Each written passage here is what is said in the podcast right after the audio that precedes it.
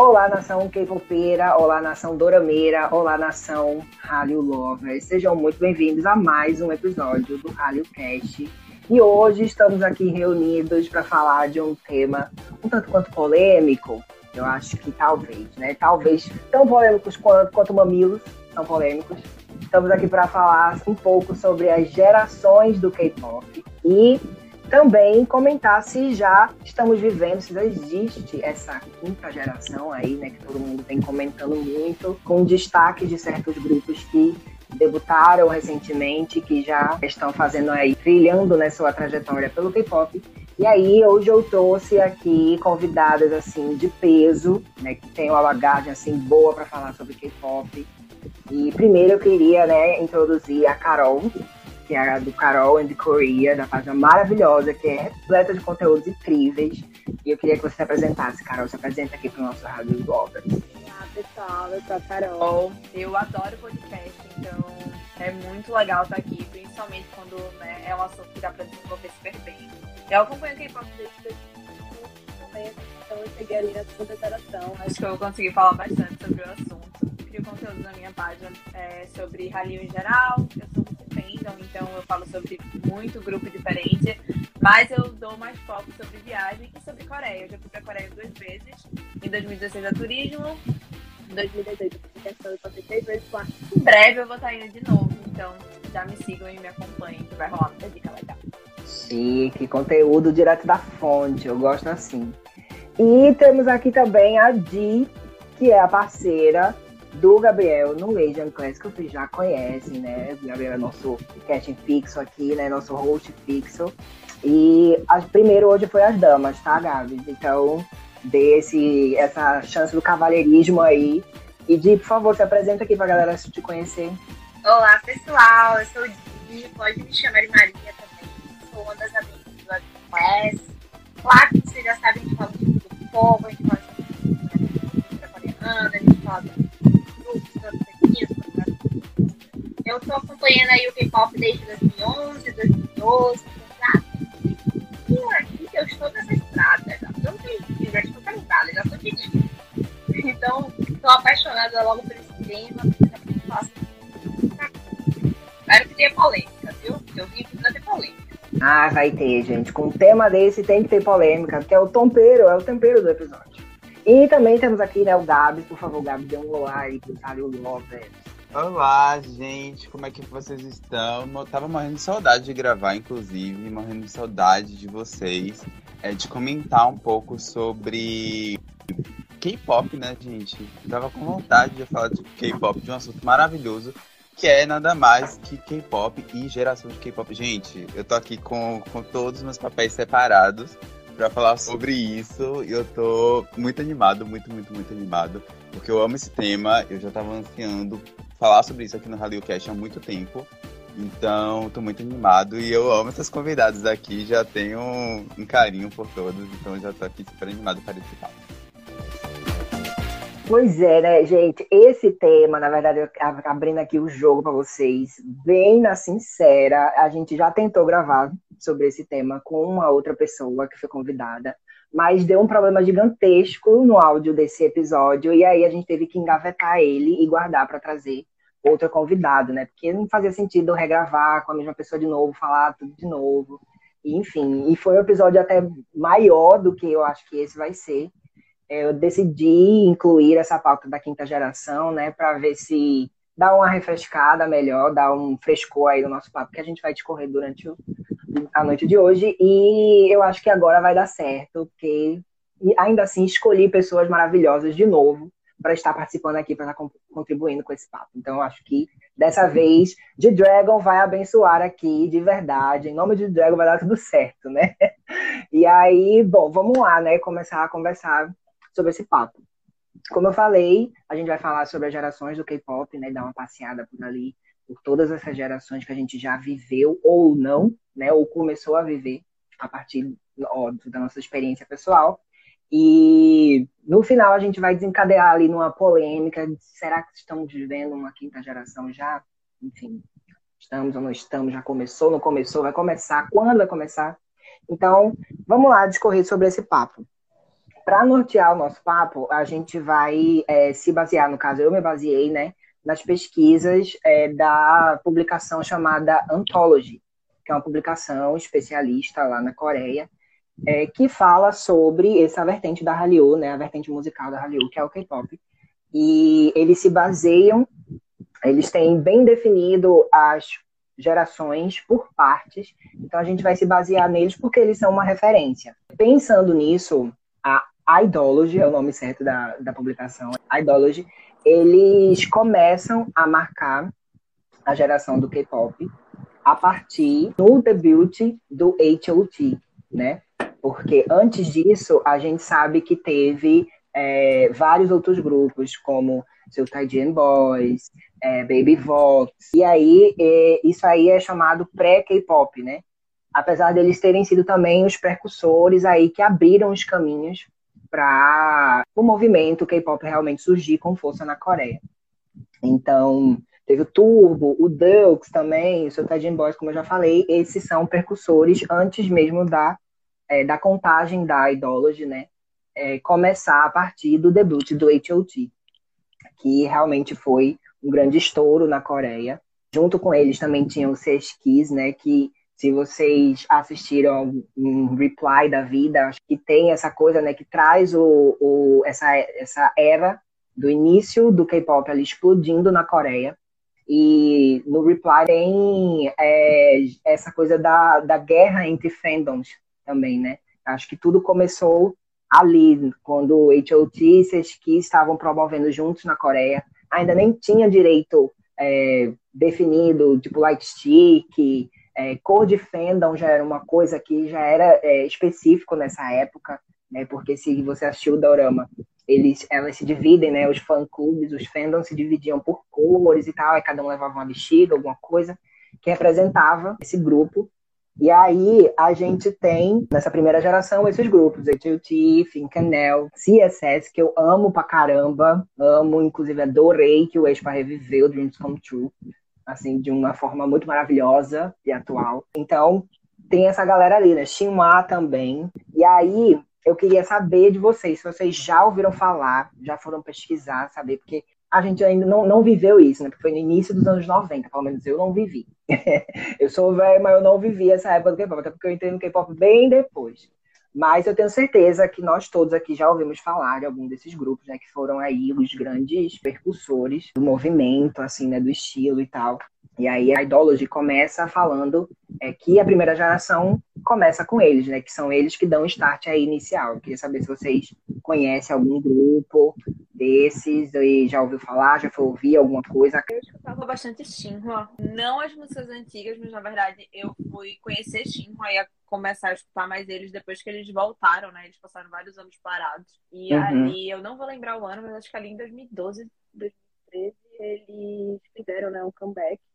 E aí, com Vinus. E aí eu comecei a ouvir, e aí eu fui atrás de saber mais, né? Eu escutei outras músicas.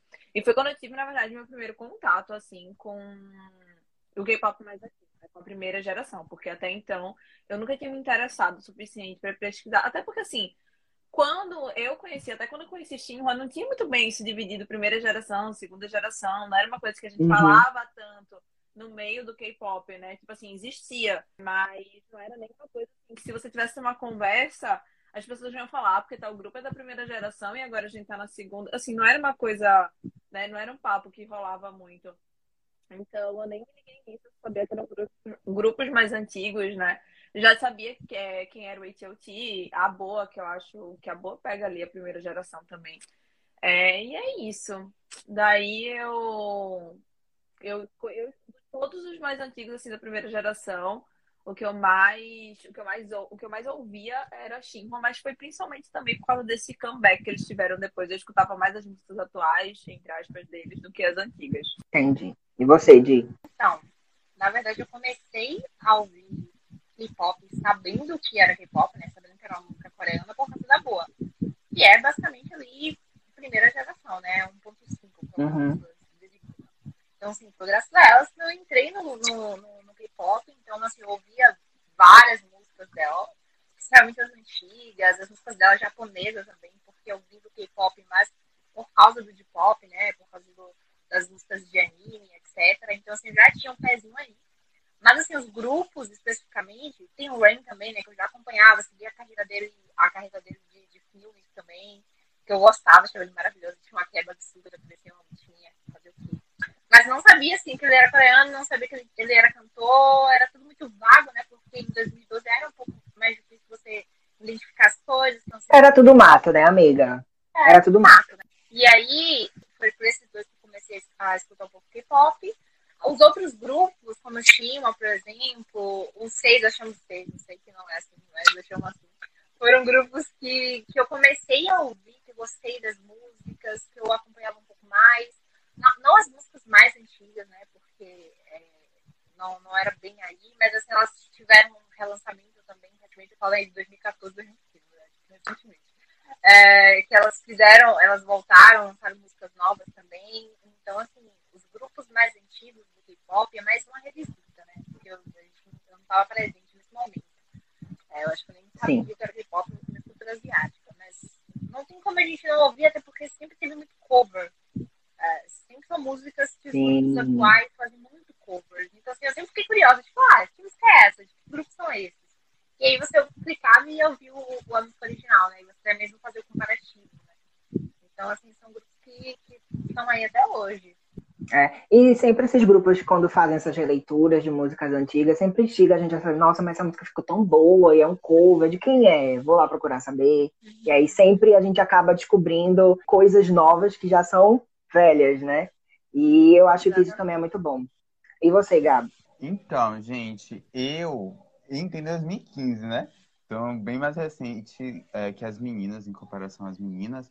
E aí já tinha mais informação, já era mais discutido sobre isso. Eu lembro que quando eu entrei no meu primeiro mês de K-pop, assim, acompanhando K-pop, a menina que me apresentou K-pop me falou que eu estava acompanhando, né, tinha entrado ali na terceira geração. E aí eu não fiquei muito curioso de cara, mas eu comecei a consumir é, os grupos da segunda geração de cara. Eu não fiquei curioso, eu não sabia, mas eu estava consumindo muito segunda geração. E uhum. aí eu fui pesquisar depois o que que era isso. Sei o que é o, o Heioti, inclusive adoro. E entendo porque eles é, se tornaram um marco, né? Pra dizer, não, aqui que começa o K-pop.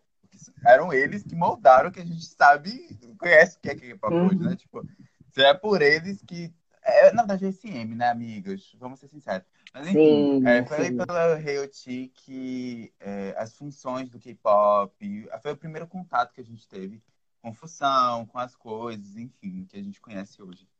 Então eu conheci, eu escuto, escutei também o SS, acho que é assim que pronuncia, né, amigo? Que é o primeiro girl group da SM. É. E amo I'm Your Girl, acho que é essa música. Adoro. E, enfim, eu gosto, conheço assim um pouco, mas confesso que eu não escuto tanto em comparação, por exemplo, à segunda geração, que é a sucessora, né? Então é uhum, isso. Uhum. Conheço, gosto, fiquei curioso, comecei a pesquisar e você falou também do Lissoman, né? No caso, SM. No ah, caso. Lissoman. É, e foi ele que começou com esse modelo de. Foi ele que criou, na verdade, nessa fórmula de criar idols, né? De construir uma fábrica de idols aí.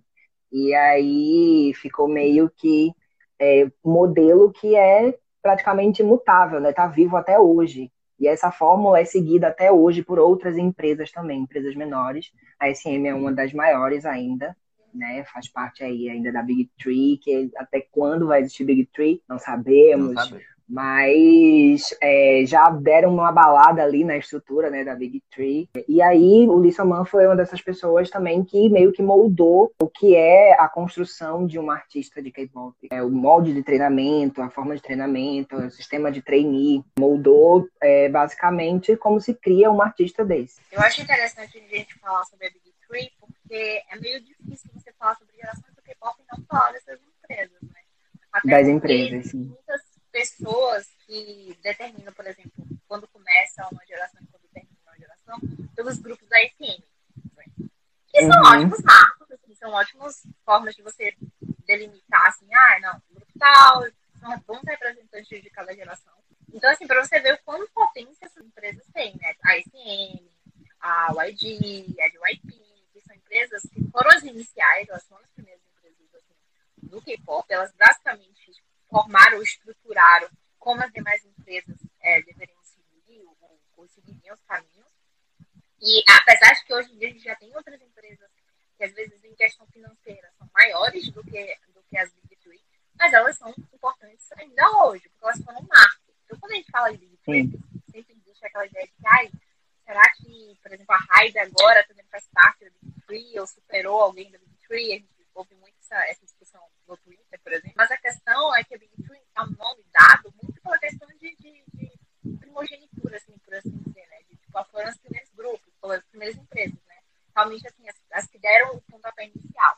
Então, assim, é meio difícil de falar de geração, de falar de grupos de K-pop, sem falar da importância dessas três empresas, né? Independente da qualidade delas, eu acho Verdade. Eu concordo com a Dina nessa questão, porque assim, na verdade, falar de Big Tree, as pessoas começaram a dar mais atenção a esse termo por causa do BTS, porque né, a Hybe começou a aparecer economicamente na frente de algumas dessas empresas.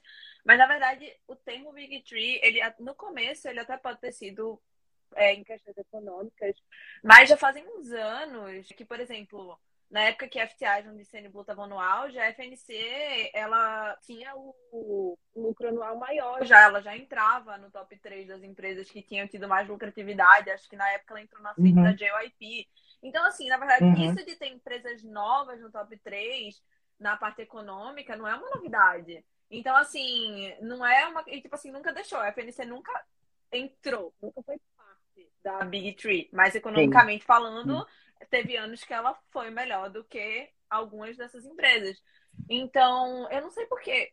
Acho que acaba sendo uma coisa muito que entrou no K-pop há menos tempo de entender que é, o contexto é maior do que só o econômico. É literalmente um contexto. Elas são a Big Three, eu acredito que assim, esse termo é delas e isso não vai mudar. Independente uhum. de as três poderem sair do top 3 econômico entre outras três empresas eu acho que Big Tree é muito mais do, do, que a parte econômica, né? Em questão de influência, de história. É um termo que foi dado Sim. há muito tempo, né? Isso aí eu acho que não, mete, não. Verdade. E assim, a, a gente tá vendo hoje a Hybe superando, né, empresas da Big Tree também, né? Fazendo. Ah, é, perseguindo ali, né? Amigo, não é seguindo, né? A Hybe já está em primeiro lugar economicamente falando faz uns anos. Ela não sai do top 1, até porque ainda quanto mais empresa ela compra, e ela só compra empresa de idol de grupo que vende muito, ela Verdade. sempre economicamente vai estar tá lá em cima. Então, eu acho que não existe nenhuma competição. Tudo bem, a SM vende bastante, ela também tem grupos muito populares. Mas você pegar a Hype, que literalmente só tem Monster Seller, o BTS Seventeen em Hype, que acabou de debutar e já faz um milhão de vendas. O Jack Stick tá vendendo muito bem agora, então como é que você vai, sabe? Eles têm muitos grupos que são literalmente monster seller, então lógico que eles vão estar uhum. sempre uhum. no topo das vendas. Então, não é que ela tá perseguindo, ela já passou. Economicamente, ela já superou e já faz uns anos. Já faz uns, pelo menos uns dois, três anos. Mas... Hybe é a Disney do K-pop, comprando tudo. Pode me comprar também, dona Hybe. Eu tô, tô sou facinho, facinho, baratinho, baratinho. Seguindo aqui nosso papo, né? Adorei que a gente enfiou aí a Big Tree no meio, porque realmente não dá para não falar, né, dessas empresas aí que moldaram as gerações, os anos. Seguindo aqui, temos aí uma interseção entre uma geração e outra, que a Idology chama de geração 1.5. Que é aí que entra a boa, é aí que entra o Epic High, o Finkenel, o Milk também, que são esses, esses artistas né, que começam aí a carreira no início dos anos 2000. Tem a, a virada do, do século, né? E aí tem essa 1.5 aí no meio, né? Isso aí é uma cronologia que a Idology, né, volta a falar, que ela colocou aqui na linha do tempo. Eu estou me baseando basicamente no que eles é, escreveram, né? Do que eles publicaram. E aí, Boa, grande responsável por ser a dona da Hallyu, né? Levou aí a Hallyu para outras vertentes fora da Coreia. E aí ficou gigante o negócio. Aí o negócio ficou grande. Vai, Dia, eu sei que você quer falar da Boa. Pode falar da Boa. Deixa eu falar da Boa, gente. Desculpa, tá? É porque a gente, quando a gente já tá aqui, por exemplo, em 2022, é meio difícil você ter uma lógica de como tudo começou, né? E aí, a Boa, ela foi basicamente a primeira artista coreana a conseguir vender e vender muito bem no Japão. A gente sabe, a gente uhum. conhece um pouquinho né, por alto como é a história do Japão com a Coreia, sabe os conflitos que as duas não são e quanto isso era difícil naquela época. Então ela foi basicamente a primeira a falar, ó, aqui tem conteúdo, aqui a gente tem música, a gente tem estilo, a gente tem uma cultura própria. E vender isso para os mercados asiáticos. Então, assim, foi ali que basicamente começou a espalhar um pouco ali da, da, da música coreana, do K-pop, para os outros países. É muito importante, que é basicamente a abertura de um país e a exportação de um produto cultural. E se a gente conhece a Coreia hoje como um grande exportador cultural, não só do K-pop, mas dos dramas em geral, a gente se deve, de parte, a esse início, né? A, esse, a essa abertura que esses grupos começaram a fazer. E aí a gente tem a Boa é, fazendo isso, entrando no mercado japonês, a gente tem o Rain também, né? O Bring Rain começando a, a fazer filmes estrangeiros, a, fazendo vários é, doramas também que começaram a ser popularizados no Japão e, e outras localidades. Então a gente já começou aí o pezinho no, no, do, dos países é, próximos, né? Então, eu queria fazer uma observação isso, porque na verdade, nos anos 90, o AT&T já tinha ido para a China. Então, eles foram o primeiro grupo que realmente exportaram o K-pop para outros países.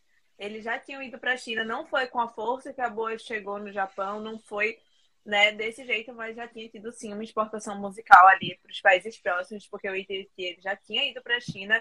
E sobre a abertura do Japão, eu acho que assim é muito importante a gente falar que na verdade o que ajudou, né, a essa abertura também foi foram os K-dramas. Acho que aí a gente não pode tipo dar o crédito só pro K-pop, porque quem ah, com força claro, primeiro, claro. primeiro no Japão foi. Não só no Japão, na verdade, isso meio que aconteceu em todos os países da Ásia. Chegou primeiro os K-dramas e depois chegou o K-pop.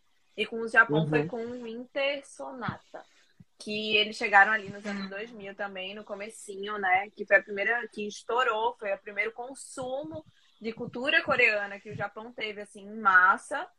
E aí depois chegando, mas só, só uns detalhes mesmo. É isso aí, tem que trazer essas ênfases de detalhes, porque faz é, muita diferença, né? Quando a gente passa de uma geração para outra, sempre tem alguma coisa que marca realmente, assim, uma coisa que é o destaque, que geralmente faz essa interseção aí entre uma geração e outra. Amigo, tem alguma coisa para comentar sobre essa geração 1.5 com Boa, com Epic High, Pequenel. Amigo, só diria que Boa, por favor, me adote. Se você estiver ouvindo isso aí, por favor.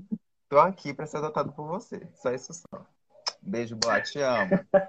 Bom, e aí a segunda geração vem com tudo, que eu acho que é uma das gerações que ainda estão aí com mais força no cenário atual da indústria, e ainda tem força, né, para continuar aí, se manter aí nessa indústria que vem com grupos tipo TVX Kill, que foi um big marco da segunda geração. É Cassiopeia, né, Carol, o nome do fandom, que chegou a ser eleito tipo o maior fandom de enfim, de fãs, o maior legião é, de fãs. Eu acho que no Guinness eles ainda são. Ainda são, né? Não sei se já mudou, mas até pouco tempo atrás no Guinness ainda estava marcado como acho que é seu PS. É isso. E aí tem outros grupos também como Super Junior, Cara, Google Generation, Big Bang, Wonder Girls, e aí é uma infinidade de grupos. Eu acho que aí agora vai passar duas horas na segunda geração, no começo da segunda geração que a gente tem muita coisa para falar desses grupos, né?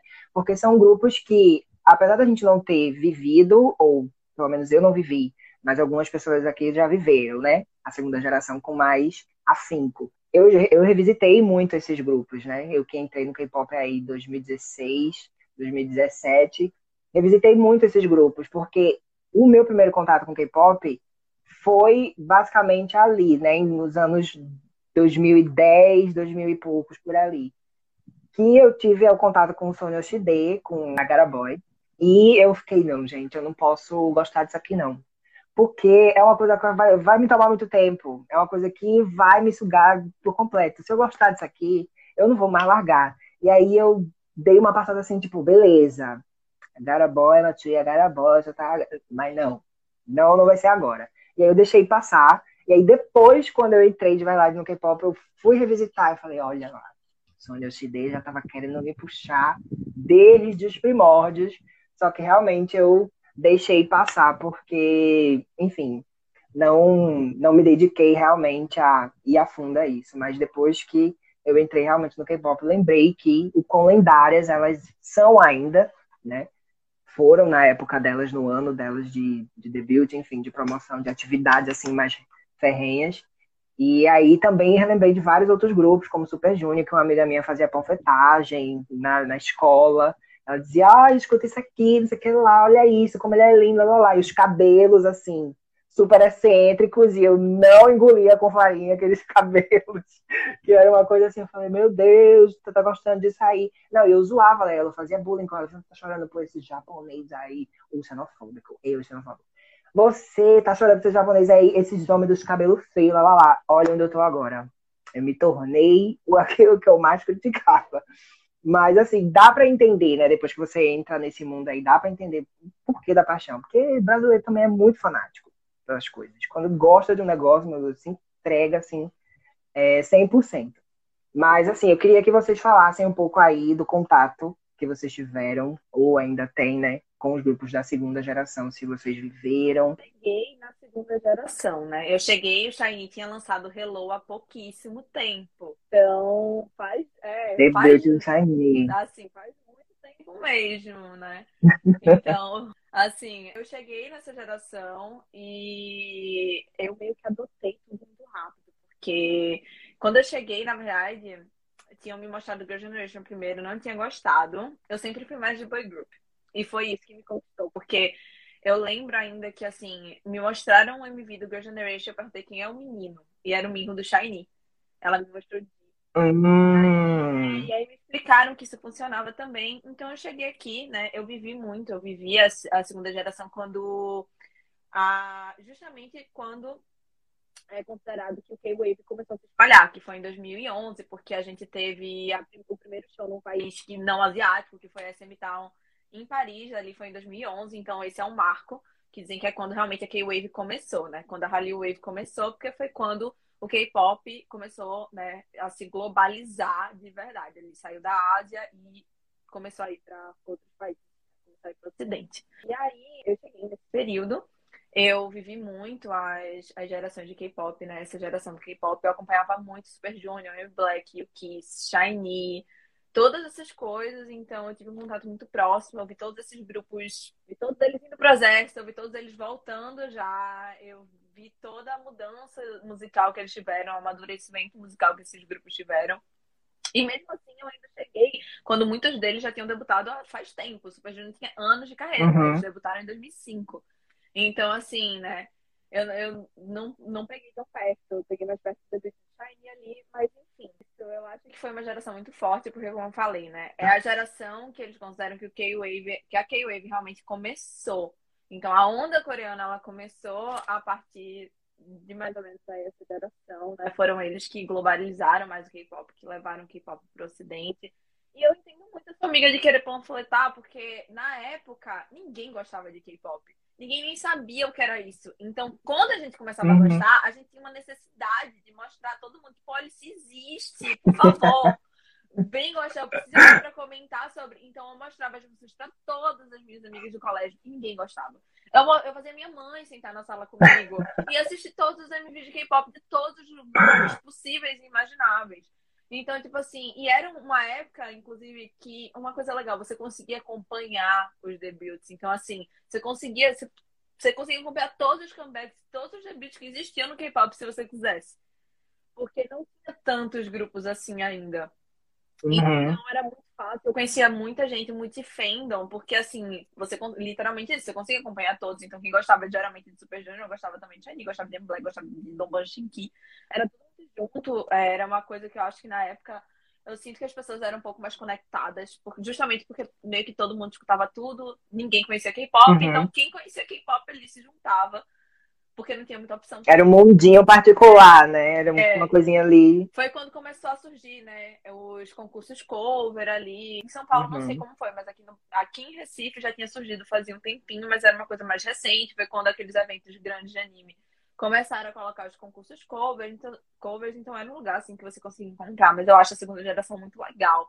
Porque, claro que tem grupos e grupos da terceira que tornaram o K-pop ainda mais global, mas foi ela que deu início, né, à Hallyu Wave. E eu tô, quando eu falo dados, coisas, é porque quando eu estava na Coreia, eu estudei sobre isso. Eu fui ter uhum. aulas sobre cultura popular coreana e como ela se espalhou na mídia. Uhum. E esse é o marco que a galera que estuda considera que o K-pop foi globalizado quando a K-Wave começou.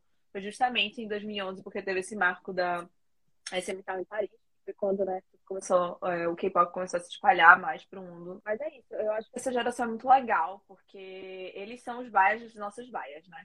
É como o pessoal fala, eles inspiraram muita gente. Assim, eu acho que toda geração tem seu valor, mas eu acho que às vezes as pessoas desvalorizam um pouco a segunda geração. Eu acho que eles têm um peso e um significado muito importante para o K-pop. Verdade, verdade. E eu concordo com tudo. E realmente, né, a popularização da Hallyu Wave começou realmente com as tours internacionais, né? Porque eles começaram também a fazer shows fora da Coreia. O, o, foi o Music Bank que você falou, em Paris.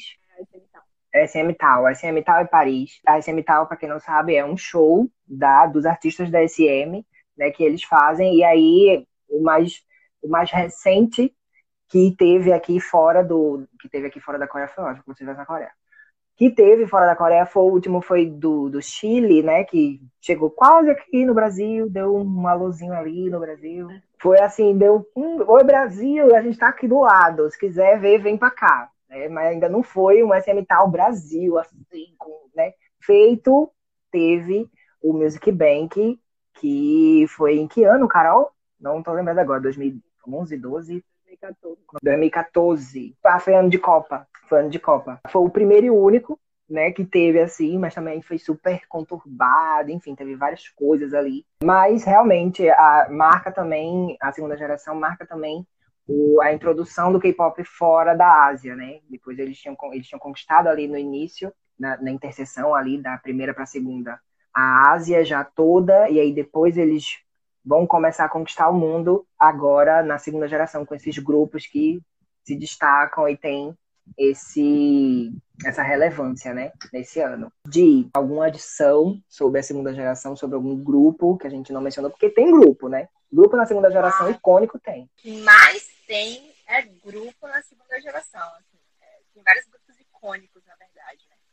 E aí eu lembro que quando, quando eu comecei, que eu comecei pela boate, alguém me apresentou e falou que, olha, vai ouvir essa música, muito bom, ofereceu pra mim, eu falei, vou ouvir. Aí logo depois eu já consegui colocar um pezinho no Shiny, que era outro grupo maravilhoso, junto com o Big Ben também. E assim, eram dois grandes grupos da época. Apesar de que atualmente eu ouço mais grupos femininos, mas naquela época eu acompanhava muito masculino. E também, lá para 2012, a gente teve um boom que foi o do, do nosso querido Gangnam Styles, né? Também lá, mas aí já é a próxima geração, mas a gente já teve. É, e aí, sim, é, a gente tem aí nesse, nesse período de interseção, a gente tem a, é, a Yu também, que, que surge como solista. A gente tem grupos como o Miss A, o FX, saudades do FX, maravilhoso. Infinite, for Minute. Que eu demorei muito pra gostar. Eu também história muito engraçada com, com, com Infinity. Claro que tem uma música chamada The Chase. Que pra mim, hoje, atualmente, é uma das melhores músicas do K-pop. Eu amo essa música. Só que logo quando ela surgiu, lá no debut, no, no, mostrando o comeback da música, eu odiava essa música com todas as minhas músicas. Eu levei quase 10 anos odiando essa música. Ela falou, ai, não é isso tudo, eu não entendo porque as pessoas falam tão bem dessa música, eu não consigo curtir não gosto do grupo. Aí passou nove anos eu falando isso, pra do nada começar a cantarolar a música. Eu falei, acho que eu vou ouvir mais uma vez e eu amei, passei uma semana ouvindo ela consecutivamente. Então eu sempre costumo dizer que o K-pop tem isso, que nem sempre a música te pega de, de, de início, né? Nem sempre você ouve o comeback, ai meu Deus, não Que matura também, né? Matura um pouco, você vai digerindo aos pouquinhos. Vai, vai digerindo grandes grupos importantes assim na segunda geração. Eu entrei lá em 2015, mas eu entrei com quem, gente? Entrei com Seventeen e Girl Generation. Então, assim, eu conheci o Girl Generation, fiquei meio, hum, não sei se é o meu, é o meu tipo de girl group. Inclusive foi com Catch Me If You Can. E aí, mas assim, gente, eu já comecei a gostar das rainhas, né? Só uhum. que eu conheci uma tal, não sei se vocês conhecem elas, de 21. E aí eu falei, opa, Maiorais. vamos parar por aqui, porque quando eu disse ela, eu falei, é ela que é a dona do meu coração, é ela que é a mais mais. E assim, me apaixonei pra caramba. E aí depois, né, nesse caminho, eu fui conhecendo Minute. Eu tava ali em 2015 consumindo debuts como do Monsta X, Seven- o próprio Seventeen, né, que eu amo, o Twice, enfim. Mas também eu falei, não, peraí, eu vou dar uma olhadinha nessa galerinha aqui. E aí eu fui pro Girl Generation, fui pro, pro 21, é, For Minute, o Big Bang também. E quem foi? Tinha um mais um. eu Acho que Super Junior, mas eu- nem tanto. Nem tanto Super Junior. Foram mais é, 21, Girl Generation, For Minute e Big Bang. Então, eu sempre falo isso na- aqui na Jean Class, que galera que acabou de entrar, por favor, vão dar uma olhadinha na segunda geração, que é o mínimo, sabe?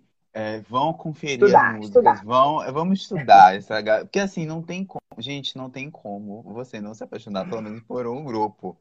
Você não tem como. Eu fico ouvindo as meninas, a Carol comentando, a Di comentando a experiência delas estarem acompanhando grupos da segunda geração. E eu fico me perguntando, meninas, que grupo eu conseguiria acompanhar? Porque eu fico em surto. Tem 2PM, tem, tem tantos outros, o próprio Shiny, que é maravilhoso. Então eu fico aqui imaginando, criando Shiny é campos tudo. de imaginação de.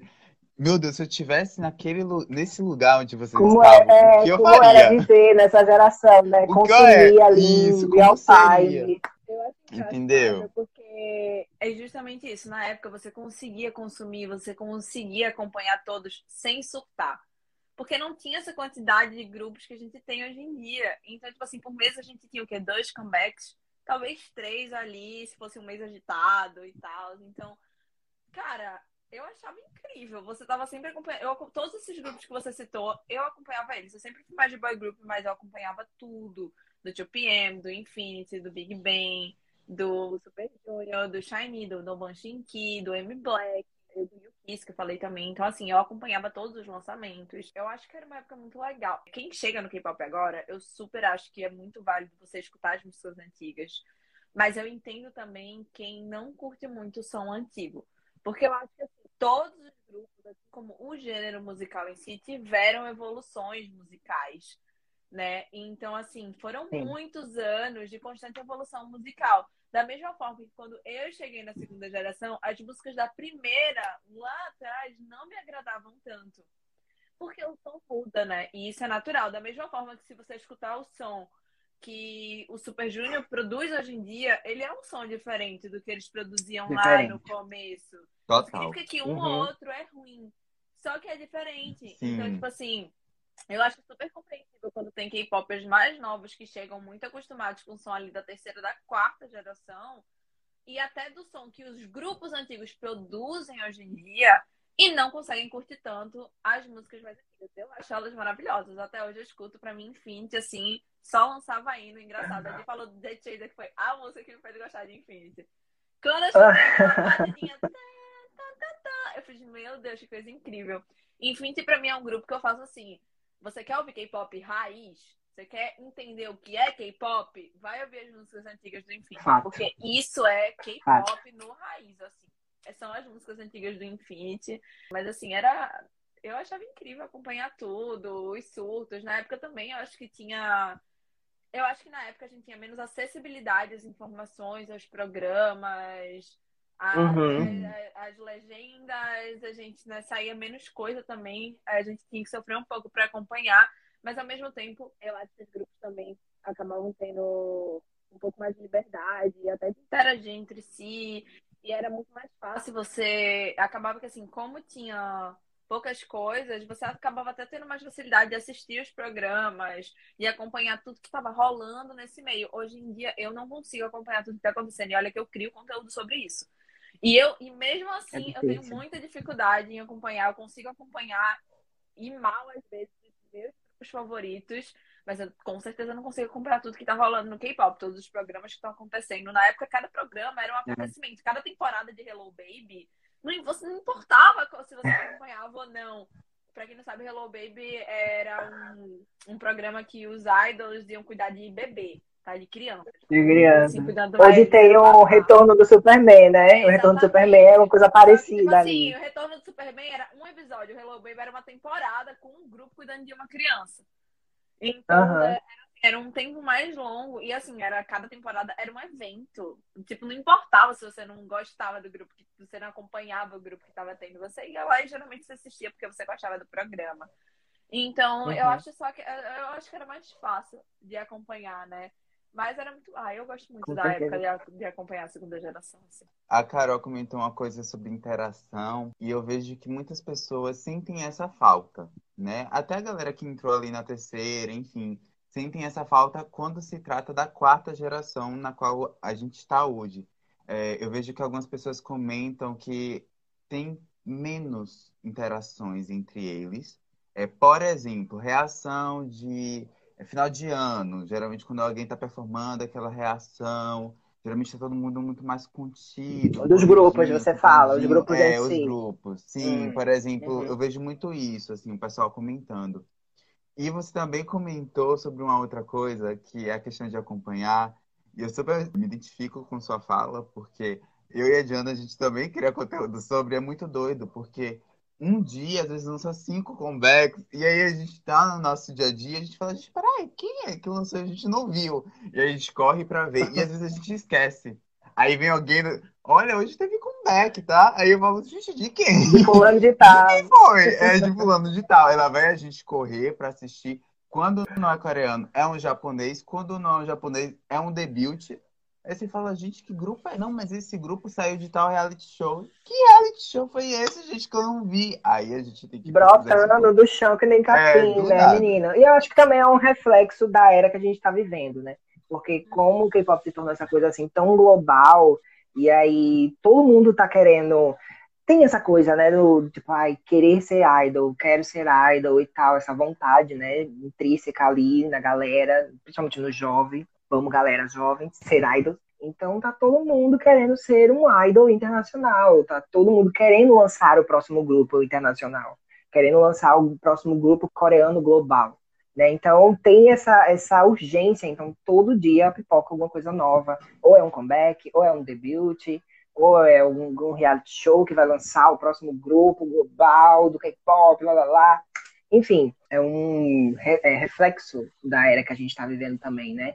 De como tá a globalização do K-pop no mundo, enfim, a Coreia sendo vitrine ali, o K-pop sendo vitrine para a Coreia e colocando todo mundo ali no, no spotlight, no, em evidência mundialmente.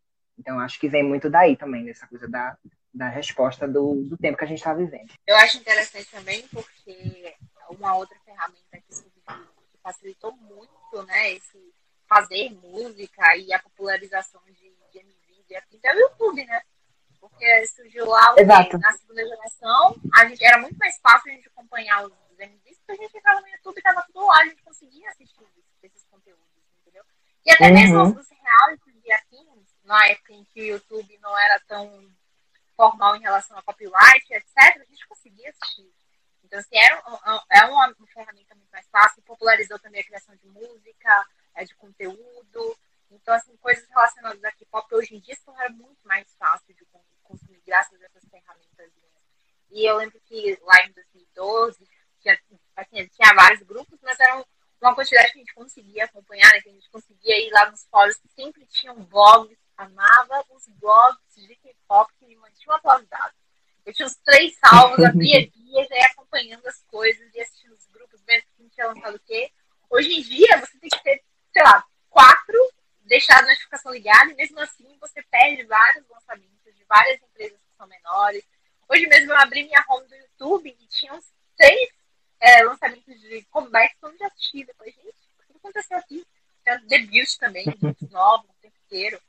E, e ao mesmo tempo que tem isso, a gente tem, é, tem também o fato de que lançam vários grupos, nem todos os grupos conseguem é, ou suporte, não consegue fãs, não consegue, enfim, é, questões monetárias, mesmo financeiras, porque é um grupo e é uma empresa que precisa da, desse, desse, desse aporte, e a maioria não consegue e a maioria deles vende, né? Então, assim, muitos grupos. Uhum, mas também. E, ah, isso é um grupo que a gente esqueceu de falar, que também é da segunda geração e que era maravilhoso, que era meu grupo Ultimate, é o Cista, tá, gente? gente. Pista, é, tá, tava estranhando, amiga, que você tava Ai, assim, uai, que hora a Maria vai falar de cista? Daqui a pouco a gente muda de geração e Maria não falou de cista. Não, gente, eu, não, é porque eu tô ouvindo todos os falas, eu tava falando, ninguém vai falar do Cista, né? Eu tô sentindo aqui que ninguém vai falar do Cista. Era, era conhecida pelas rainhas do verão, maravilhosa, tinha um estilo super, super divertido, né? Super animado. E assim, e eu fiquei muito surpresa, porque como eu acompanhava, mas eu não, eu não tinha, por exemplo, eu não, a internet não péssima, gente. Eu não tinha tanto acesso assim, à internet quanto eu gostaria naquela época. Então eu ia lá Uhum. com a internet demorava para funcionar, então eu não conseguia ter acesso a muitas coisas. E eu fiquei muito surpresa quando eu descobri que o Cista era realmente muito grande na Coreia. Eu Falei, gente, eu amava esse grupo aqui, eu não sabia que ele era tão popular, não é mesmo? Então, assim, são, são grupos que marcaram épocas e períodos assim, da, da Coreia e que, nossa, vai deixar saudade, viu? Aí você falou do YouTube, né? Que o YouTube foi uma coisa que realmente no final, que é justamente isso que faz mudar de uma geração para outra. A coisa da internet, né? E o advento do YouTube, no meio ali, entre a segunda, a 2.5, que a Idolatry bota como 2.5, e a terceira geração, que é realmente o YouTube aí colocando, é, deixando né, o acesso para gente mais livre, principalmente fãs internacionais, consumirem mais. E aí também as empresas, a indústria investindo em conteúdo na internet para poder divulgar e promover seus, seu, seu grupo, né, seu produto ali fora da Coreia e atingir um público mais global. E aí chega aí a terceira geração, maravilhosa, com grupos incríveis, como EXO, NUIST, VIX, BTS, GOT7, Blackpink, de Friend, Psy, seu Gangnam Style, né, que veio aí para furar a bolha. Se o K-pop era uma bolha nessa época, ele furou na terceira geração. E, enfim, vários outros grupos que também, uma coisa que marcou a, a terceira geração foi justamente esses grupos de reality show, né, derivados de reality show. Monsta X, que veio do. Como é o nome? A gente sempre esquece o nome do, do programa do Monsta X. No Mercy. No Mercy. No Mercy, da Misery, nada a ver, Misery. Mas tem o Monsta X do, do No Mercy, teve Twice, o Sixteen, Twice do Sixteen. teve o One on One do Produce, né, que deu aquela polemicona, IOI, enfim. O, o One on One É, foi tanto que os bem grupos que eram a partir do One on One, né, dos membros do One on One, eles são considerados quarta geração. É porque o Produce tá ali no meio de uma para outra, né, também, né? O Produce durou muito tempo, teve muita Tá. temporada. Tanto que assim, o AB6, o Six, tudo que gerou, tudo que veio do One on One é quarta geração, mas aí a gente volta. É quarta geração. É. Não, mas aí tem tocar essa. No, no ponto sensível pra mim, gente. Você já sabe Mas qual daqui a é, né? pouco, eu já sei, mas é daqui a pouco, é agora não. Segura essa emoção aí, pelo amor de Deus. Mas é, tem essa. E, e A assim, Carol deve essa. dar tipo, "Ixi, o que que é louco esse garoto? Carol, daqui a pouco você vai entender porque.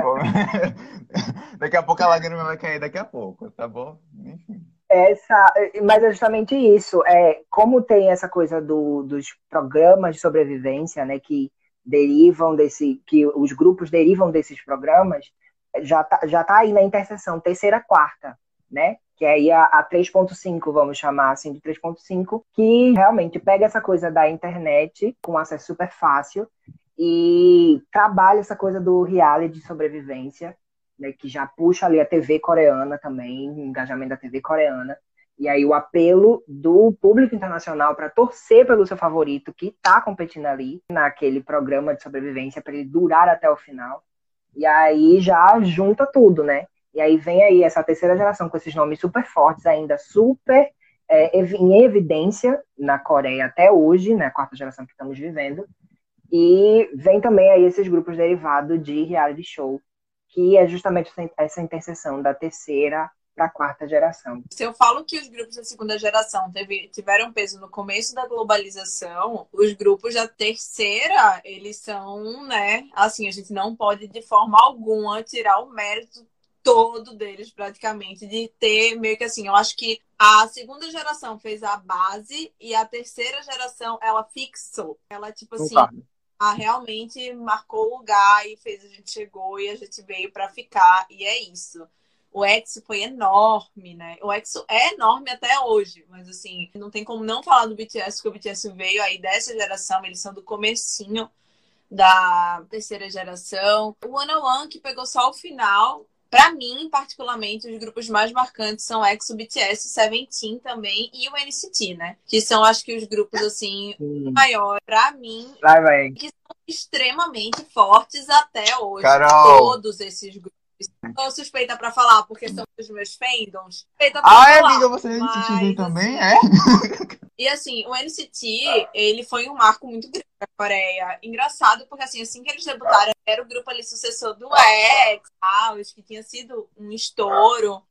E eles vieram com um conceito muito diferente, né? Seventh Sense tinha uma batida, uma sinfonia. O, o NCT, ele sempre foi um grupo muito experimental musicalmente. Então, o Seventh Sense em uma pegada muito diferente. Ele trouxe uma coisa nova ali pro K-pop. Depois, eu acho engraçado, porque depois o NCT, a popularidade dele caiu um pouco, e aí voltou aumentando, né? Voltou.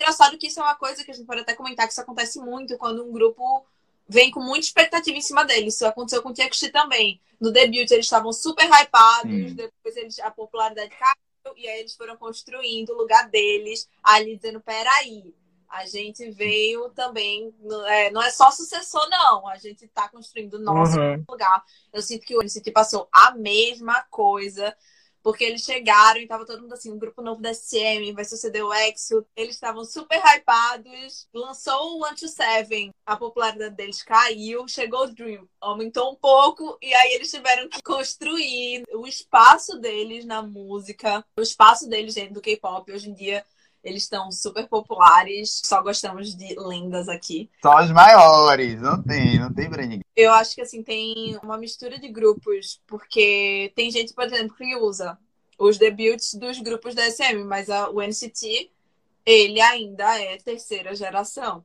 Ele não é quarta. Sim, então a gente tem dois grupos masculinos da SM na mesma geração. O Red Velvet sim. também é da mesma geração. Sim. Então, né, é, o Seventeen também. Nossa, o Seventeen marcou essa geração também, né? Porque eles chegaram da Pledge, que dava as traças, e conseguiram, né, conquistar o lugar deles também. Eu acho que essa é uma geração que a gente tem muitos grupos, é uma coisa muito diferente, pronto, uma coisa da, muito diferente da segunda. A gente começa a ter muitos grupos autoprodutores, grupos que se autoproduzem, grupos que fazem as próprias coreografias, que escrevem as letras, que produzem as próprias músicas.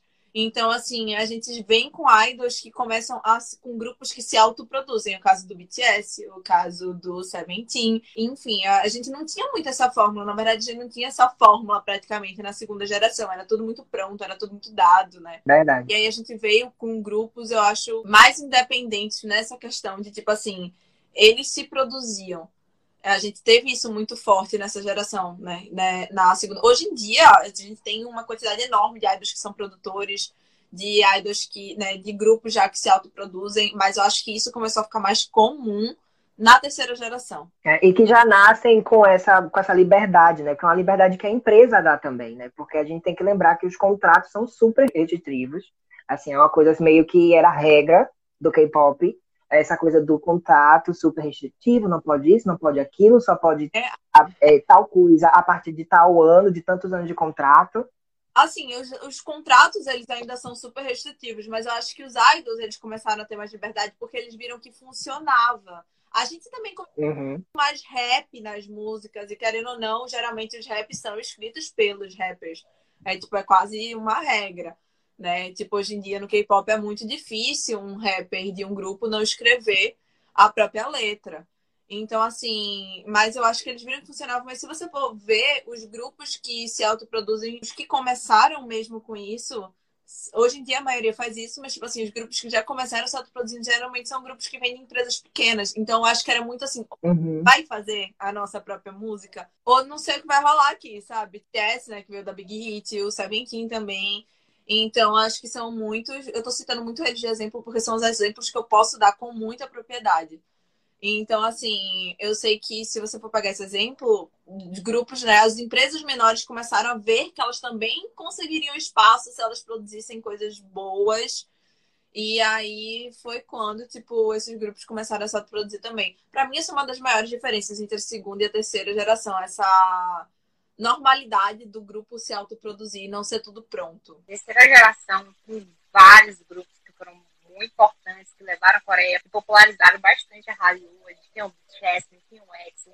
Inclusive, o EXO, por exemplo, foi um grupo que eu comecei a acompanhar em Grown, se não me engano, foi o Wolf, se não me lembro mais ou menos nessa época. Foram grupos assim, muito grandes. E para poder entrar no, no do grupo, para fazer a inscrição lá, pegar minha carteirinha. Eu tinha a carteirinha do EXO, gente. O que é?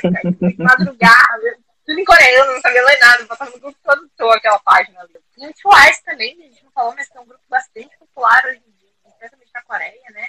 E surgiu também de um, de um reality show, inclusive, que eu assisti parcialmente, tá? E teve um, um, um, lançamento forte, apesar de não tão forte, ela foi construindo mesmo sua carreira ao longo do, né, com passados comebacks, especialmente teve virais, inclusive, e aí surgiu aquele, começou a surgir, ah, será que é o novo grupo da, o novo grupo da nação? Então aí tem o, o West que também é um, é um grande marco, a gente tem o God Seven, tem o de Friends, falecido de Friends, saudades, né? Que veio justamente para trazer aquele frescor maravilhoso, saudades. E tem o Blackpink também, se não me engano, o Blackpink é dessa época, né? Sim, já ia falar, Blackpink é assim. de Ah, isso tem, eu esqueci da YG. É. Eu, eu esqueci, assim, Não, completamente Icon. Gente, o Winner é tudo. Icon, Winner. Icon e Winner Nossa, que, foram, que vieram também, né, de reality shows. Sim, então, assim, é verdade. É, o Winner, o Winner veio do. do né, eu não lembro o nome do programa deles, mas foi o que eles competiram com o Icon. Star, eu acho. Não, K-Pop Star. Não é. Não. Mas é o Icon né? veio de um que eles competiram com o Icon pelo debut e depois o Icon ainda teve mais um que Sim. foi o Mix and Match. Então, foram uma sucessão de programas, assim, para eles Sim. debutarem. É, mas assim, é muito grupo, né, gente, pra gente lembrar, assim, pra gente Mina falar, é, né? assim, porque é uma geração tão emblemática, é tão emblemática essa geração, porque tem essa coisa dos reality shows, né, que é uma coisa que chama a nossa atenção, porque agora, na quarta geração, chama mais atenção, a gente fica com mais curiosidade, porque a gente foi alimentado com isso aí, né, com grandes grupos surgindo de reality shows. Então, por isso que todo reality show da Mnet, enfim, de qualquer emissora aí que quer lançar alguma coisa relacionada a K-pop, o povo realmente vira sua atenção para eles, porque foi dali que vieram grandes nomes, né, da, da última geração, da geração mais, mais próxima essa que a gente está vivendo. Tem esses grupos aí que até hoje tem, a gente está passando por um momento difícil do K-pop, que são vários grupos dessa geração se desfazendo, acabando por agora, né? A gente teve aí o de Friend, que já foi também, o Nuist, que era um grupo incrível, e também acabou se desfazendo. E aí, só, é, só os prêmios de muita gente, né, gato? Porque é, são, são grupos muito é, icônicos, né? Que até hoje a galera consome muito e também se gerou uma, uma grande discussão sobre se a quarta geração estava acontecendo já ou não, porque na Coreia o povo ainda teve uma resistência muito grande a esses grupos mais novos que estão nascendo agora, né? Mas finalmente veio aí, a quarta geração está existindo, é, estamos vivendo ela, e tem grupos muito emblemáticos dessa geração nova, né? Como ATEEZ, JXT, que Carol já citou, Luna, ITZY e outros grupos. Eu entrei justamente nesse momento, né? Ali em 2015 e foi com os maiorais, o Seventeen. Eles foram os responsáveis, eu falo do Girl Generation, porque eu conheci o Girl Generation também no mesmo dia. Mas se eu tô hoje no K-pop foi pelo Seventeen. Me apaixonei demais por eles, amo até hoje. Enfim, Darling tá na minha cabeça nesse exato momento. Darling é e... é maravilhosa. Nossa, Meu Deus, me apaixonei. Eu tenho um carinho muito grande por essa geração, pelos grupos dessa geração. É, muitos deles são os meus favoritos. Então, Monsta X eu comecei a acompanhar, o Twice eu peguei no debut, assim, sabe? Então eu tenho esse carinho muito, muito, muito grande por eles. O BTS, que veio, eu conheci depois, né? Conheci em 2016 ali é, com Fire. Então peguei o BTS naquele momento. E são grupos que me auxiliaram muito em muitos momentos da minha vida, né? Então, eu sou muito, muito grato por eles. Eu tenho um carinho muito grande. Eu acho que foram eles que me deram base para consumir K-pop, assim, me sustentaram para consumir K-pop, sabe? Para depois retornar para a segunda, para a primeira geração, enfim. Mas foram eles que me deram, sabe, um confortinho, aquela coisa do comfort thing? Eles que me deram aquilo uhum. para me sustentar nesse rolê de K-pop e de me tornar ser K-popper, né?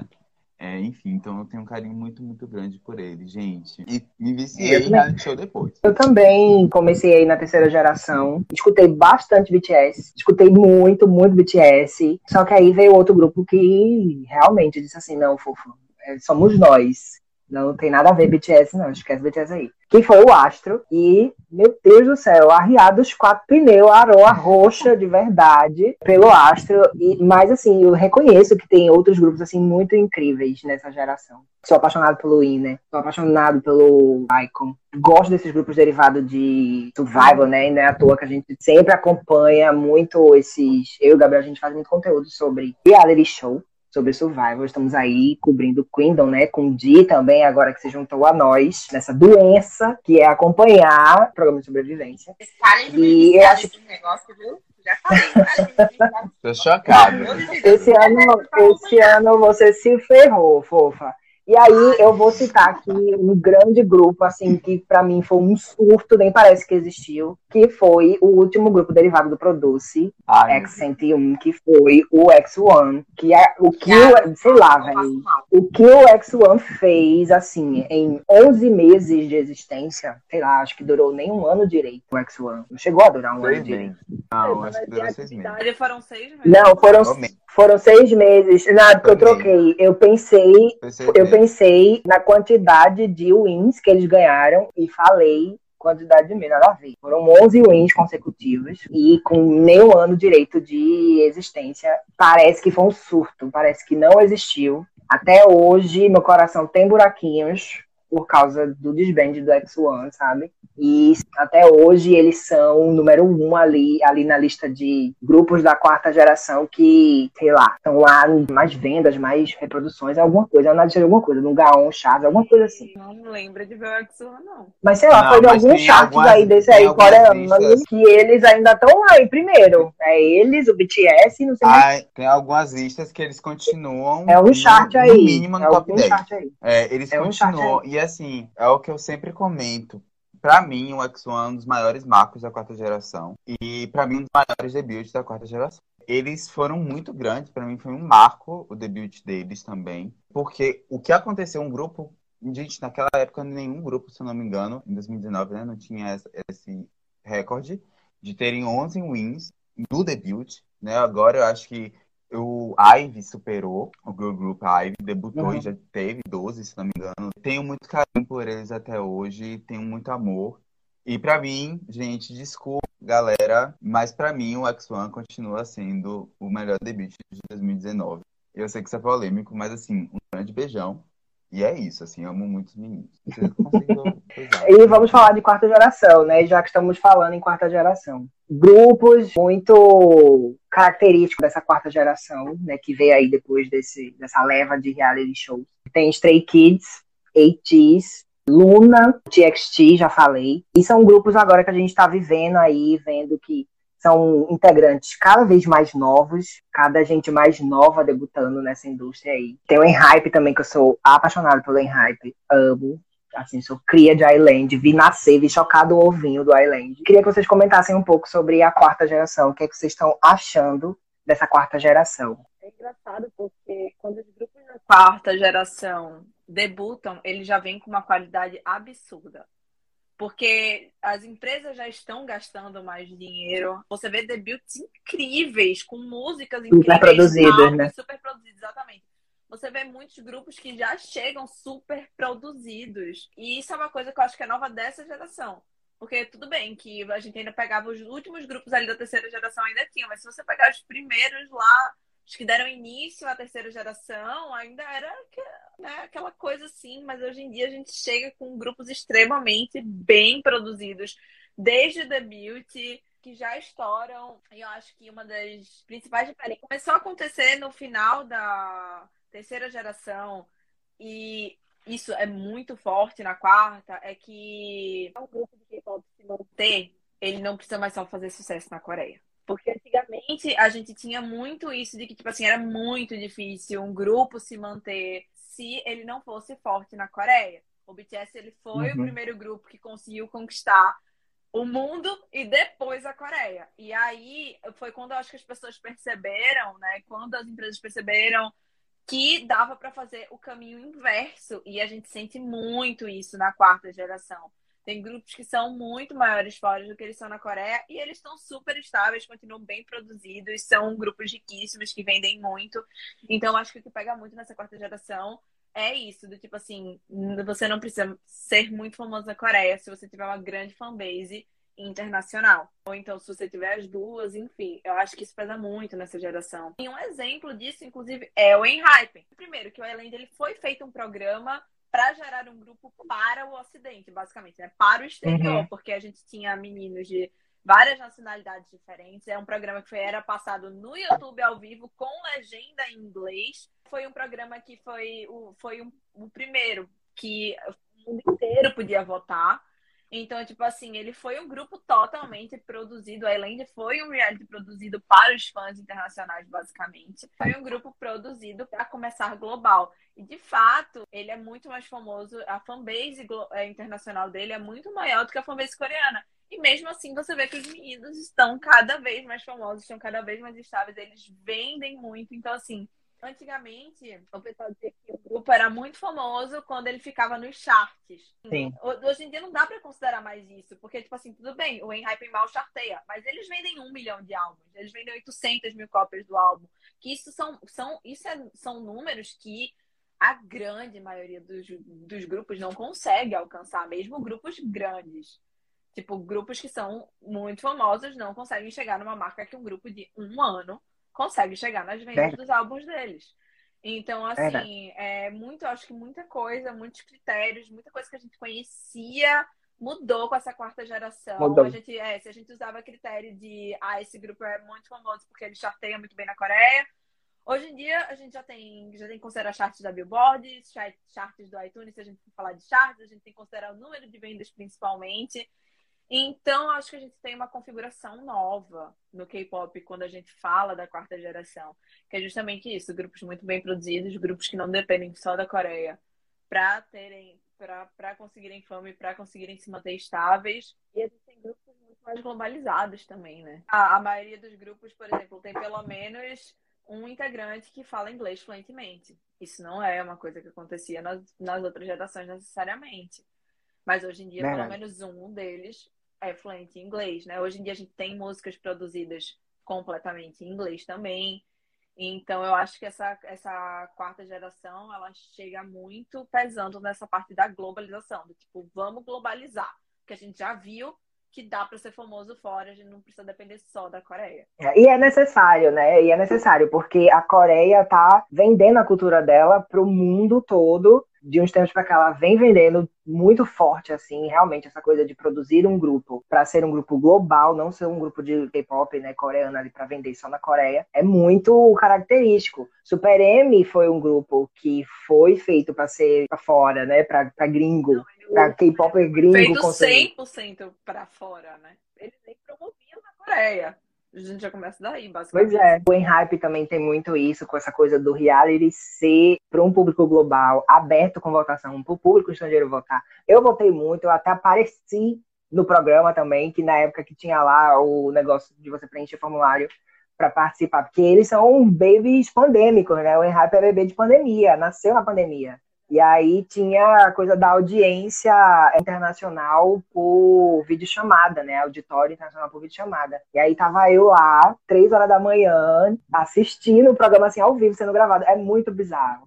É muito bizarro. Acho que você também já teve a oportunidade de ir pra music show e tal, ver isso de perto. Mas aí eu tive essa experiência na pandemia, assistindo, assim, vendo como é que é gravado na hora. Tem a hora exata da gente aparecer no telão e tem que balançar, e tem que e eles dão os indicativos, vai, dá tchau aí, a cena, façam coisa. É muito, é muito interessante. Essa quarta geração realmente são grupos muito bem produzidos. Vou citar um exemplo aqui do Kingdom, que é o grupo chamado Kingdom, não o programa Kingdom, o grupo chamado Kingdom ele já tem esse conceito de trazer uma Coreia histórica nos seus comebacks.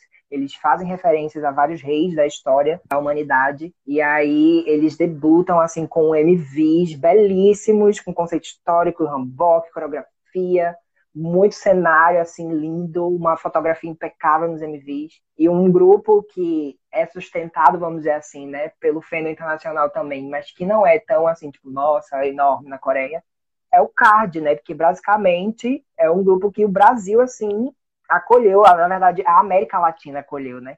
Porque já é. nasceu ali com é, aquela estética, essa estética mais latina, mais tropical, que pega mais por esses ritmos também daqui, né? Mais ritmos latinos nas músicas. Basicamente, eles são os filhos do, da América Latina, né? Porque na Coreia eles não têm fama ou são pouquíssimos conhecidos e realmente a América Latina foi quem abraçou assim o card e até hoje sustenta eles, carrega eles nos braços. Não, é justamente isso que vocês vezes estão falando, né? De como o foco no mercado internacional ficou muito mais claro a gente conseguiu, tanto não só as empresas, mas assim, como os próprios K-Pops começaram a entender que a gente consegue manter um grupo inteiro, assim, é, em atividade, porque o, o, mercado internacional tem força, né? Passou de força. E aí a gente está vendo, por exemplo, a popularização de, de, shows, de grupos, por exemplo, aqui no Brasil, o Brasil se mostrando como um mercado forte, né? Na verdade, a América Latina como um todo, né? Se mostrando como um mercado bastante forte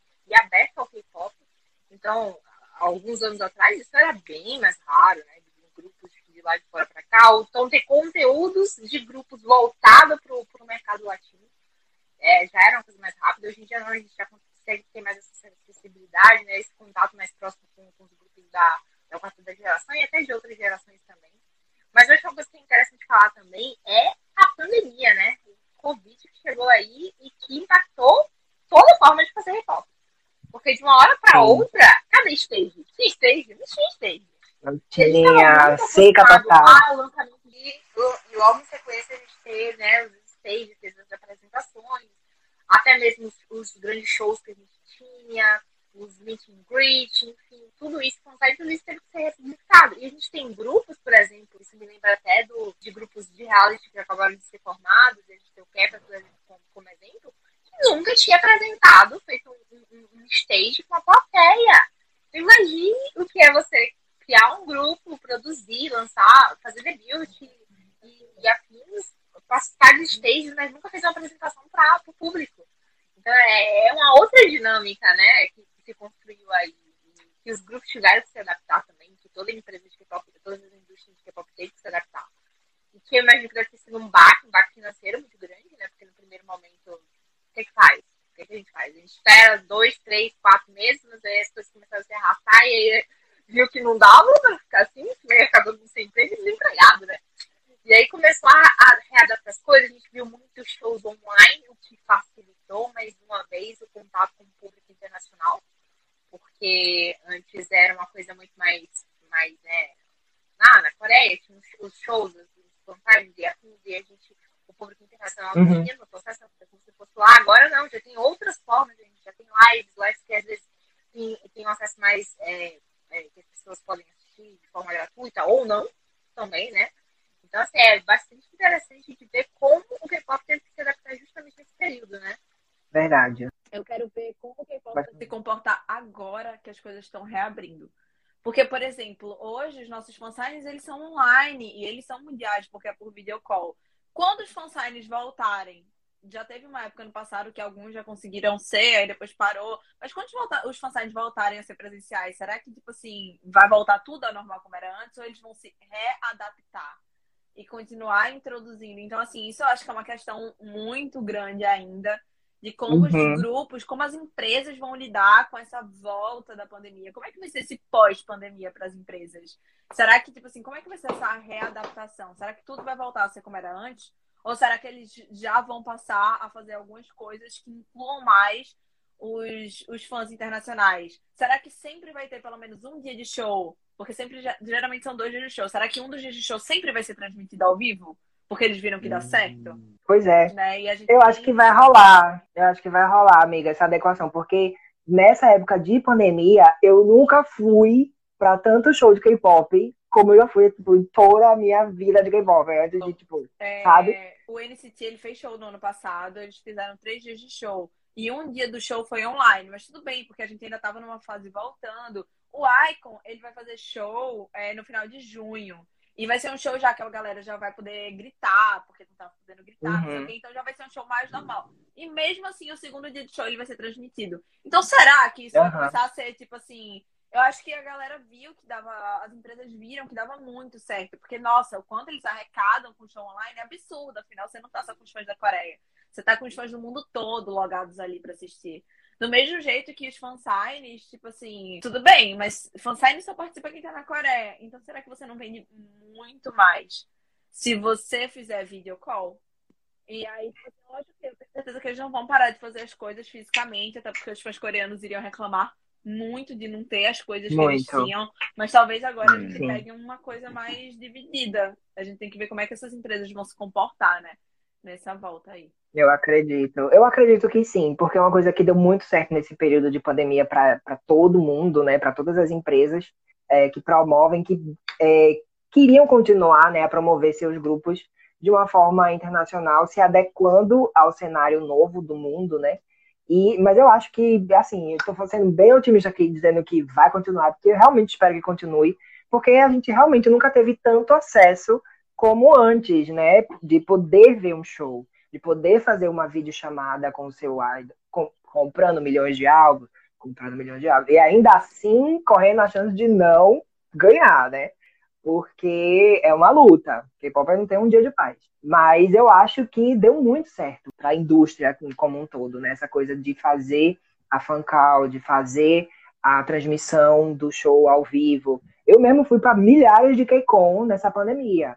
Assisti praticamente todos os K-Con que teve nessa pandemia consegui assistir o show do Astro, o, o fan meeting do Astro que teve mais recente agora. Eu acho que realmente sim, eles devem continuar com isso, porque dá mais acesso realmente a muitas pessoas assistirem, né? E o público internacional ficar mais próximo, porque sempre tem essa cobrança também, né? Quando é que o grupo vai vir para cá, o grupo não chega no meu, no meu país, não chega na minha cidade. Quando vem para o meu país, não vem para minha cidade. E aí tem essa dificuldade realmente. Então, eu estou bem otimista de que realmente a indústria continue aí nesse sistema de transmitir online, de vender coisas online para a gente poder ver a carinha dos idols, estar mais perto deles, né, de alguma forma. Eu acho que essa, esse processo de readaptação, né, dessa nova realidade que a gente está vivendo agora, dentro do K-pop, vai ser bem interessante, assim, para a gente que está acompanhando, ver quais são, inclusive, os planos das próprias empresas, né?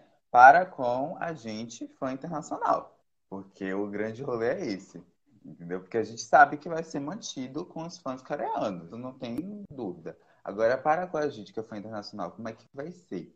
Né? Até porque uhum. tem justamente isso que vocês já comentaram várias vezes aqui, que a gente está comentando. Agora debuta-se grupos com essa fala de ser um grupo global. Então, a gente já espera coisas acessíveis para a gente também. Então, eu também fui a um show do UIAI, que é um grupo que eu amo pra caramba, vocês sabem disso. E, nossa, essa experiência nunca que eu ia ter, gente. No, assim, fora essa realidade, sabe? Tipo, que eu não ia pra Coreia. Eu tô no Brasil, não vou pra Coreia agora, por, por agora, né? Então, eles fizeram primeiros shows deles e teve toda essa experiência. E a minha ida ao show de forma virtual então, e assistir isso ao vivo, assim, sabe? É uma experiência única e emocionante junto. Então, é bem legal. Eu gosto bastante do que é, essas empresas estão pensando. E o AI é um grupo rookie, não é de uma empresa enorme. E mesmo assim, também está fazendo esse, é, esse tipo de transmissão. Então, fico muito contente que os, as empresas de K-pop, enfim, as empresas de entretenimento estão pensando na gente nesse sentido, sabe? De levar esses conteúdos para outras pessoas além da Coreia do Sul. Eu tive experiências incríveis, né, durante a pandemia em relação a isso. Eu até brinco muito, porque quando eu tava em 2018, eram os seis últimos meses do Ana One. O Kang Daniel, ele é meu ultimate. Ah. E o Ana One era completamente acessível na Coreia. Tipo assim, gente, eu tentei muito ver o Ana One e eu não consegui ver a sombra do Ana One quando eu tava na Coreia. E mais quando eu tava durante a pandemia, eu fiquei atrás do Daniel, lá na Keikon, sabe? Então, tipo assim, foi mais perto do Daniel que eu jamais cheguei. Toda vez que a câmera closava nele, eu tava atrás. Então, tipo assim, isso pra mim foi incrível. Foi quase como se eu estivesse lá, sabe? Mesmo que eu não tivesse, nunca vi o Daniel ao vivo, mas eu tava mais perto dele do que eu estava quando eu tava na Coreia. Então, assim, Sim. foram, né, foram experiências muito boas que a gente teve. Agora, assim, por exemplo, a KCON, ela não vai ter mais online. Então, hum. é, ela já, pelo menos por enquanto, ela já anunciou as três datas que ela vai ter presenciais e ela não falou nada sobre ter KCON online. Outra coisa também, uhum.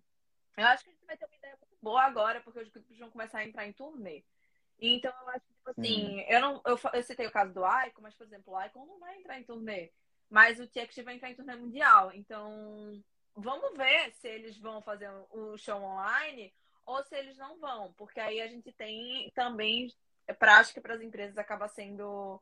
Não dá para adivinhar muito o que as empresas vão fazer. Porque, por exemplo, se o grupo for entrar Sim. em turnê mundial, qual a vantagem da empresa liberar um show online? É, pode ser que não seja tão do uhum. mesmo, da mesma forma que Agora a gente vai voltar muito com a venda de DVD de show. Então, para que, que ela vai fazer o show online? Se ela vai querer vender aquele DVD.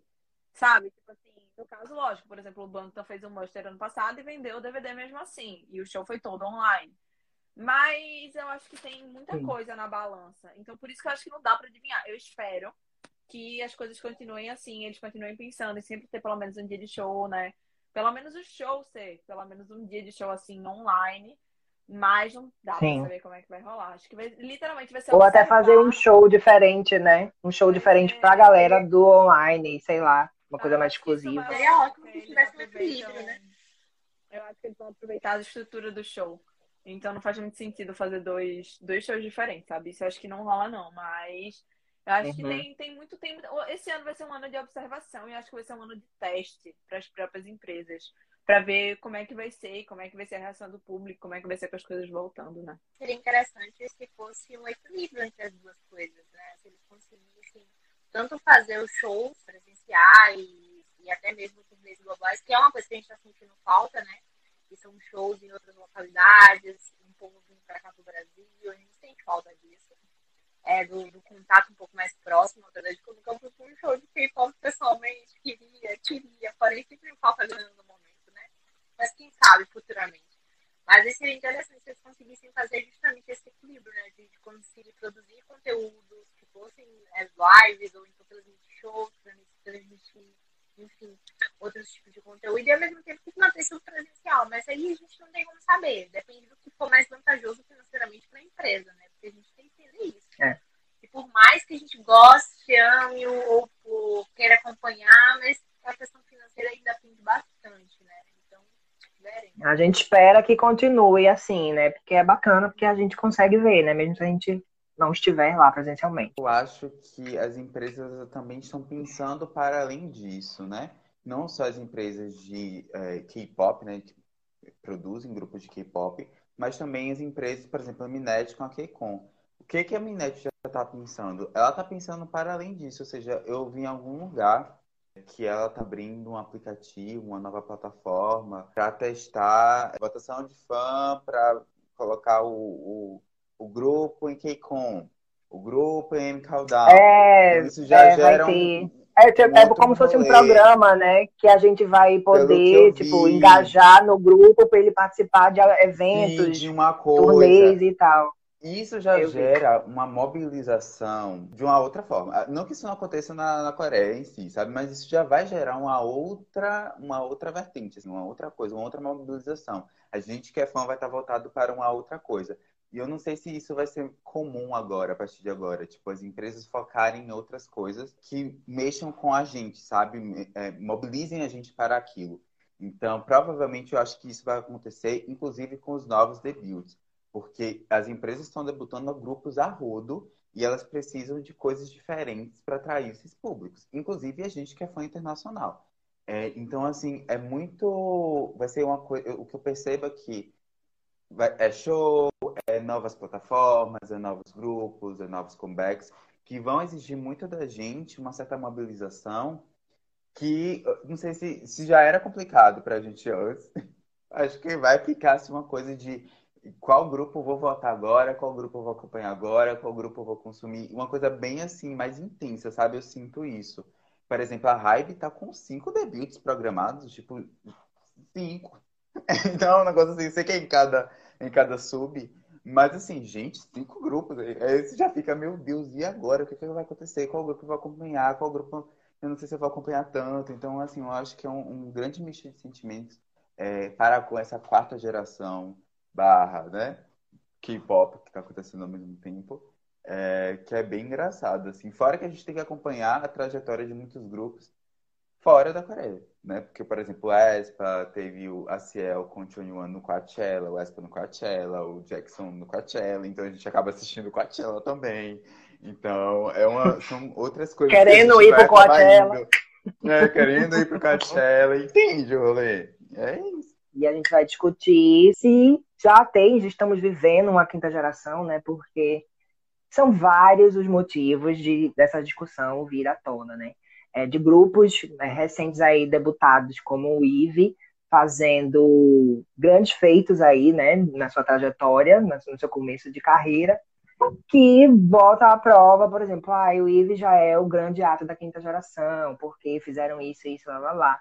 E aí, a gente, acho que começou a viver a quarta geração ainda, ela ainda está acontecendo, né? tem várias coisas ainda dessa geração que a gente está vivendo, que é a quarta, que ainda estão acontecendo, a indústria está mudando enquanto isso, muita coisa mudando, a Carol já mencionou, inclusive, que tem muita coisa se adequando, se adaptando ao cenário do mundo atual. Teve essa pandemia aí no meio, né, que também mudou várias coisas, várias formas de a gente consumir o K-pop, né? A gente consome de forma diferente agora do que a gente consumia antes. Isso vai continuar? O que é que vai permanecer? O que é que vai voltar a ser normal? Mas se gerou aí uma grande discussão se já estamos vivendo essa quinta geração.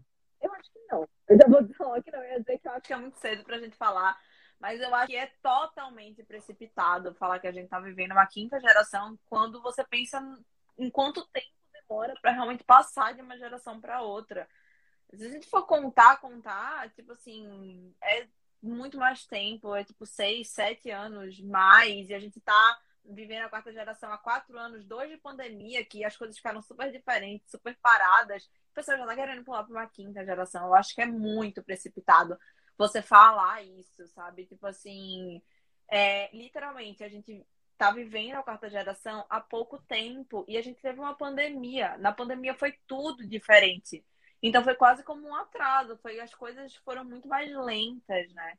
Então, como é que a gente já tá vivendo uma quinta geração quando a gente mal viveu a quarta? Para mim não faz sentido dizer que a gente tá vivendo uma quinta geração agora. Exatamente isso. Eu já sendo curto grossa, não. Não estamos vivendo uma quinta geração. Calma, gente, calma. Nem tudo precisa ser instantâneo. Eu sei que estamos num período de internet tudo é assim, nos lá de dedos.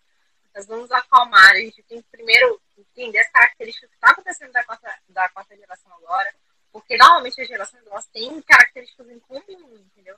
Então, assim, quando você diz que está surgindo uma quinta, uma quinta geração, ela tem que ter elementos que sejam fundamentalmente diferentes da quarta. A gente não está vendo isso, a gente não teve tempo para ver isso, entendeu? Então, assim, são coisas que, é. que a gente está vendo agora, grupos novos é, surgindo, mas é meio extremamente precipitado, eu acho, dizer que né, está surgindo uma nova geração. Não teve tempo suficiente para a quarta geração se firmar. É muito a forma que eu penso também, porque como você falou, tem grupo, as, os grupos da quarta geração, eles estão se firmando agora sabe? Tipo assim, os grupos do início da quarta geração estão fazendo o espaço deles agora, estão virando, começando a virar grandes nomes agora, sabe? Então, tipo assim, eles estão conquistando o espaço deles dentro do K-pop agora. E eu acho que uma coisa muito importante é a musicalidade. Se você pegar a musicalidade do começo de cada geração e comparar com o final delas, são a musicalidade de todos os grupos são totalmente diferentes. Se você pegar uma música que os grupos lançaram em 2013 e o mesmo grupo lançou em 2018, provavelmente vão ser músicas sonoramente muito diferentes. A gente ainda não teve essa evolução Verdade. musical. A gente escuta os debuts, da, os debuts da quarta geração e eles são como as músicas desse ano.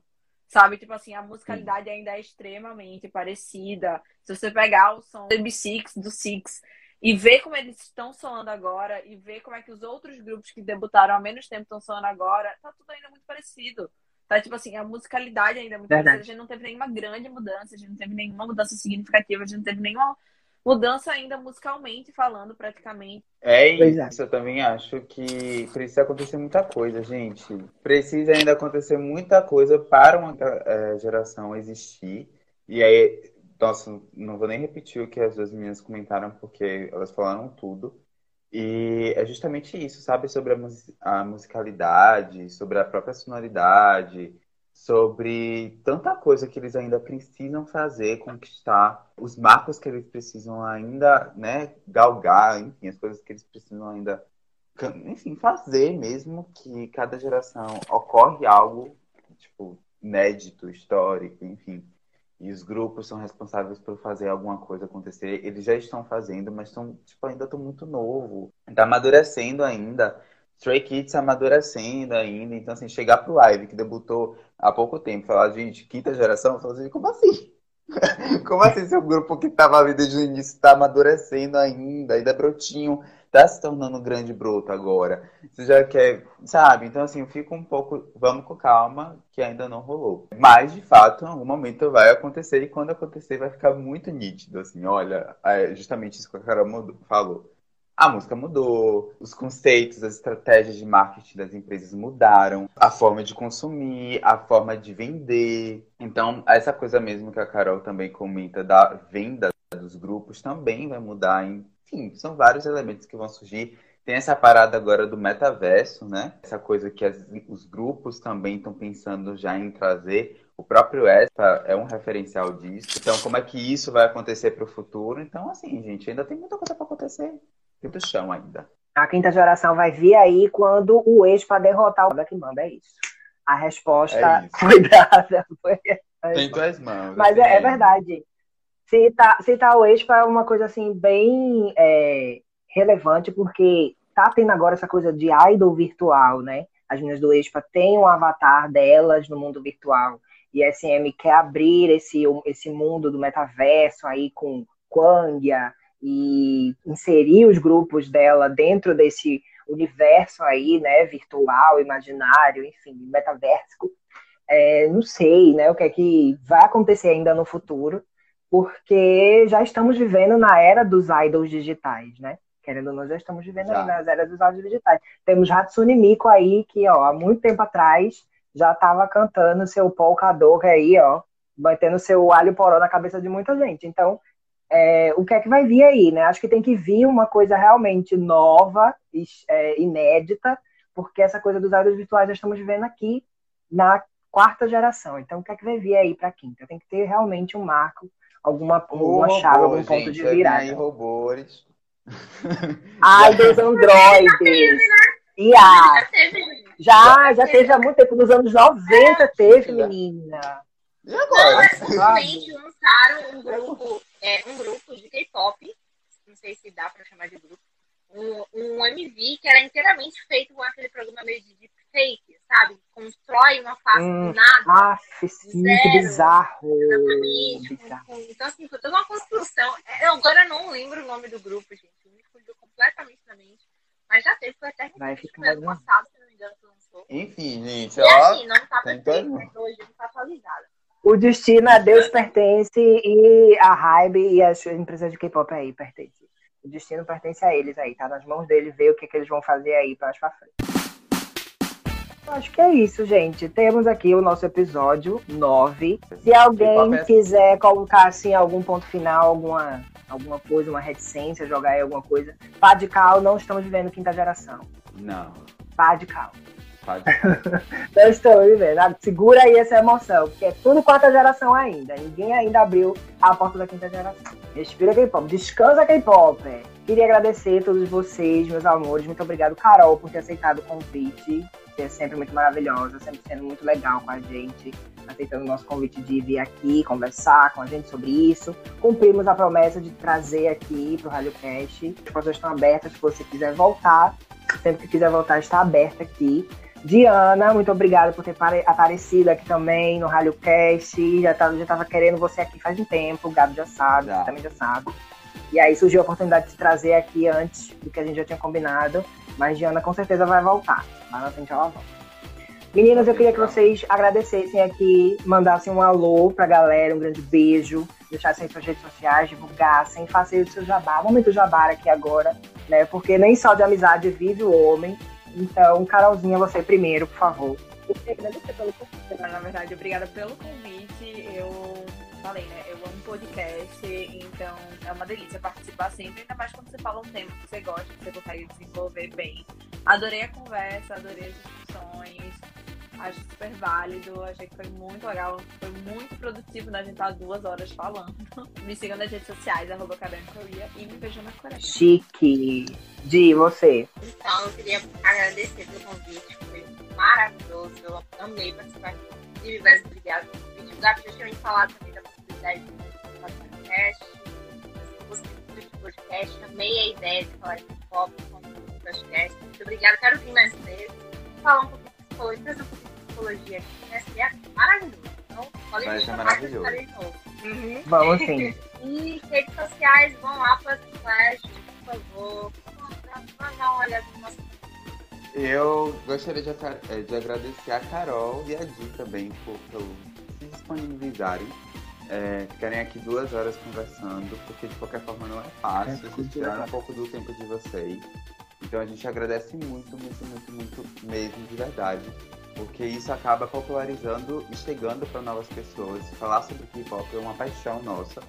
E vocês contribuírem a isso é algo que é, auxilia tanto a gente quanto a outras pessoas também que estão entrando ou estão conhecendo agora. Então, muito obrigado, meninas. Acredito muito que esse episódio vai ajudar muitas pessoas também.